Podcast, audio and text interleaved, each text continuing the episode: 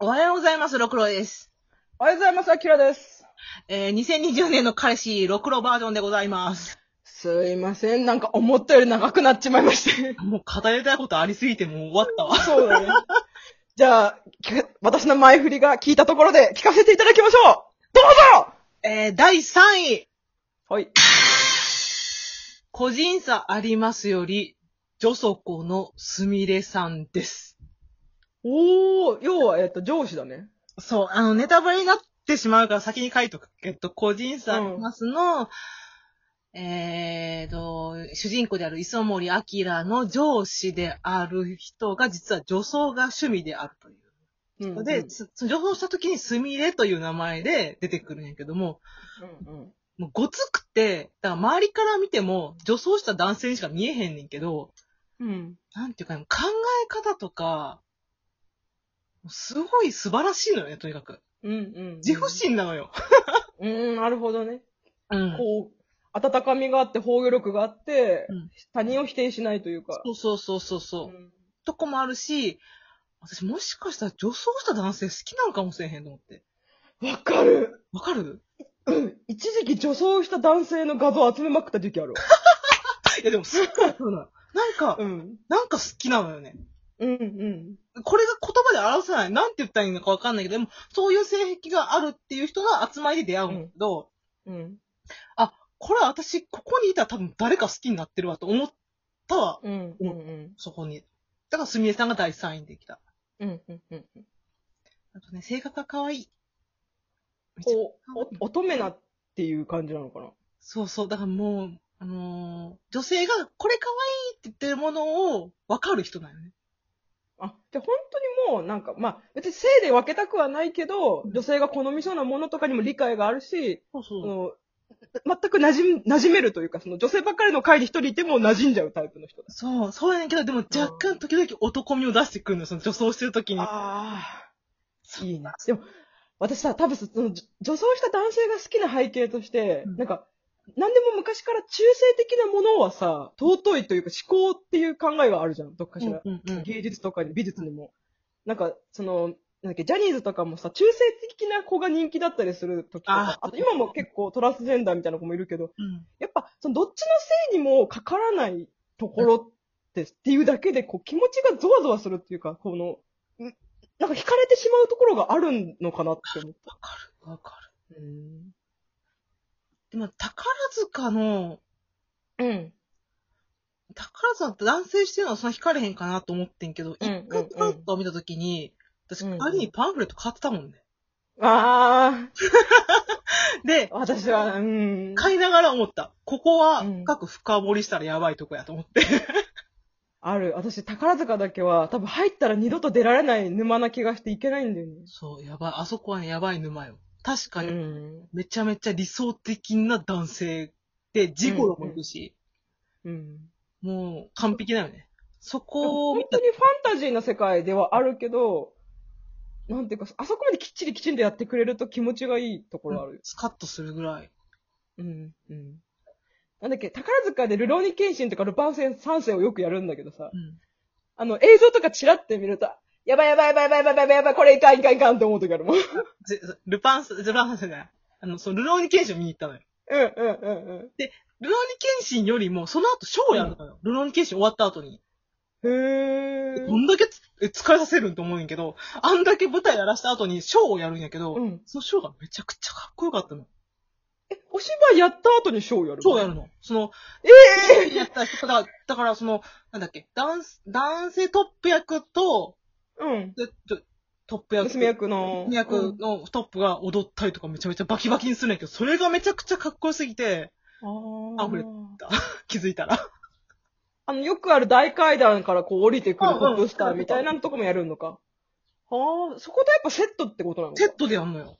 うん、お芝居もあってショーもあるよっていうのが。スタミナすげえ。へえ 怪我とかしてらんないね、これ。だからハマった方がやばいなと思ってるから、うんうんまあ、あの、定年した時にハマろうと思ってる。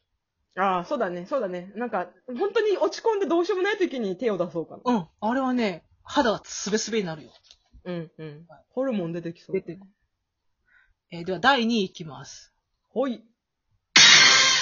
第1位と迷いました。えー、どうしよう。これ作品でもあるけど、ふくふく人々より、うん。めぐりや、めぐりやさん、43歳。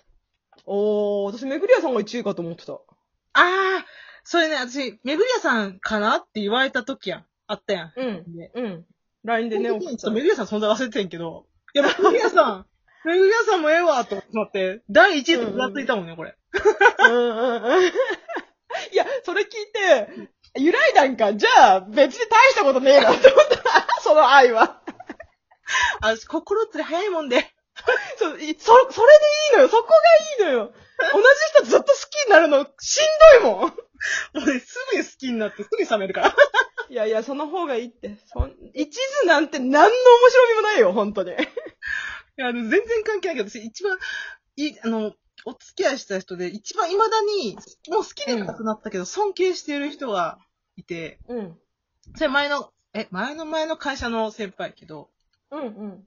その人はもう結婚して子供も別の人がいはるけど、うん。未だに一生尊敬してる。うーん別れ。た、別れたし、もう全然関係ない、連絡も取ってないけど、うん。あの人だけは本当に一生幸せでいてほしいって思うぐらい尊敬してる。もう、人間として尊敬してるんだうね。どうしてその結果が。上、うんほんまに直属の上司やったから、うん。そんな、うに2歳ぐらいしか年離れて、2歳やん、2歳と年離れてたけど、うんうん。当時26歳とかで文章をまとめてたんよ。うん。やっぱ長が好きだよね。 え、若くない ?26 歳でって。まあだからすごいできる人やったんよ、ほんまに。ああ、そう。いや仕事ができる人かっこいいよね。で、そんなにオラオラじゃなかったんですよ。オラオラの人嫌いじゃん、嫌いじゃん。うん怖いからうんうんうん。和やかな感じで、まあ見た、見た目よく私あの、歴代の人見て毎回言われんねんけど、アルパカっぽいの好きだよねって言われるの。見た目がすっごいアルパカに似て草をはんでそうな。るアルパカ、全然好みじゃないねん。顔全然好みじゃないねんけど、なぜか好きな顔の人はアルパカっぽいのよ。なんか前ツイートで見たんだけど、アルパカってさ、何されても怒らないらしくて、うんその動物園のいろんな動物たちがアルパカにこう、こう駆け寄ったりとか、その、のしかかったりしてんだけど、アルパカずっとも、も、もって草をはんでるだけなのよ。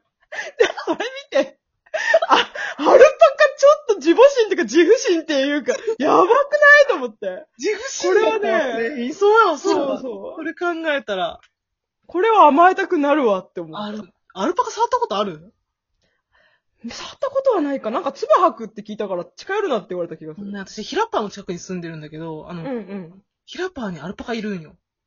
あえそうなんだ。で、触ってん。うん。もうね、この世のものとは思えないふわふわ。もうふわふわじゃなふい。わふわなんだ。なんていうのなんこの、この毛を持って自負し、やっぱ、あのふわふわ感がみんなをこう、心を穏やかにさせるっていうか。ぬいぐるみとかぬいぬいぐるみみたいな。カシ、カシミヤとかのレベルじゃない、本当に。あーすげえと思何これ吸い込まれるみたいな。触っても見ても、その表情とかもなんかさ、ほよーんってしてるじゃん。こう、癒しみたいな。だから、存在してるだけで全ての癒しなのね、アルパカは。そう、そうなの。もう、もう、共通点アルパ カの。いや、でもいい基準じゃないかだって間違いないでしょ、アルパカみたいな人って。だ全然関係ない。友達がその、同じ飲みのところで、先私のお付き合いしてたその上司とたまたま鉢合わせしてしまった時に、うん。前の、え、もう元彼似てないって言われて、うんうん。いや、それわかる。アルパカっぽいってことやろって言ったら、アルパカっぽい。いや、大事。でもそれが分かってることがまず素晴らしいと思うわ。でも、アルパカの皮全然好みじゃないのよ。アルパカは皮とかじゃなくて、もう、存在とか、なんか感情、感傷だよ。け、結果、なぜかアルパカを好きになる っていう。いや、めぐり幸せになれる自身は、アルパカが好 きだ。めぐりさいやみんん、ああの作品で紹介しますので。そうですね。ふくふく人々会をやりますんで、多分。じゃあ、第1位いっちゃうはい、はい、ある。はい。私が、えー、今回、芋の山のころ様と別れた、新しい彼氏ができたということなんです。その、1位でございます。 極、極主婦道より、不死身の達です。あー、主人公主人公。読んだことあるあるある、津田健さんだね。そう、津田健さんがこうやってる。うん元極道で不死身の達って言われてた人が、ある日、うん足を洗って、ギャあのバリキャリのデザイナーの女性の主婦になると。うん、うん。その主婦力がすごいのよ。うん。うん、うん、うん、でも、なんていうかな。みこう、なんか言ってることとかは、極道の時から何も変わってないんだけど、うん。うん、うん。なんかもう、ギュッとしたくなるの よね。つっみたいな。あー、わかる。こっちが自分になる感じ。なんか、ヤンキーとかヤクザの人ってさ、確かに言動きつかったりする時あるけどさ、なんか、一本筋通ってるところにものすごく憧れる時があるわ。憧れるし、なんか、うん。わけわからん、なんか、守ってあげなきゃ感が出てくるよね。うんなんかわかんないけど。儚げなのかなこれね、私もう面白すぎて、一気に全巻買っちゃったんやけど、 うん何としても最高やし、うん。あの、なんていうかな、たっちゃんが、その、奥さんと一緒うに、ん。なんか、ワクワク動物園みたいなとこ、テーマパークみたいなとこ行くんよ。うんもうちっちゃい時からそういうとこ行ったことないから、うんうん。めっちゃ楽しんでんのよね。うんうんうん。で、僕たちに、めっちゃ楽しんでんじゃんとか、茶化されても楽しんでない。楽しんでない。かわいい。楽しんでるじゃんって時、楽しみにしてたよって言って。めっちゃ、そこで私もう、矢を抜かれて。でうん、あ、芋のよ、残り様と別れなきゃ、と思 って。つけてきたわああ。やっぱり可愛い男性、